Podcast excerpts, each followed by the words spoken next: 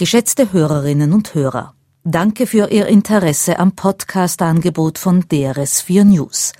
Diesen Podcast bieten wir leider nicht länger an, aber Sie finden auf unserer Webseite drs4news.ch oder im iTunes Store eine breite Palette Sendungen, die wir auch weiterhin zum Download bereitstellen.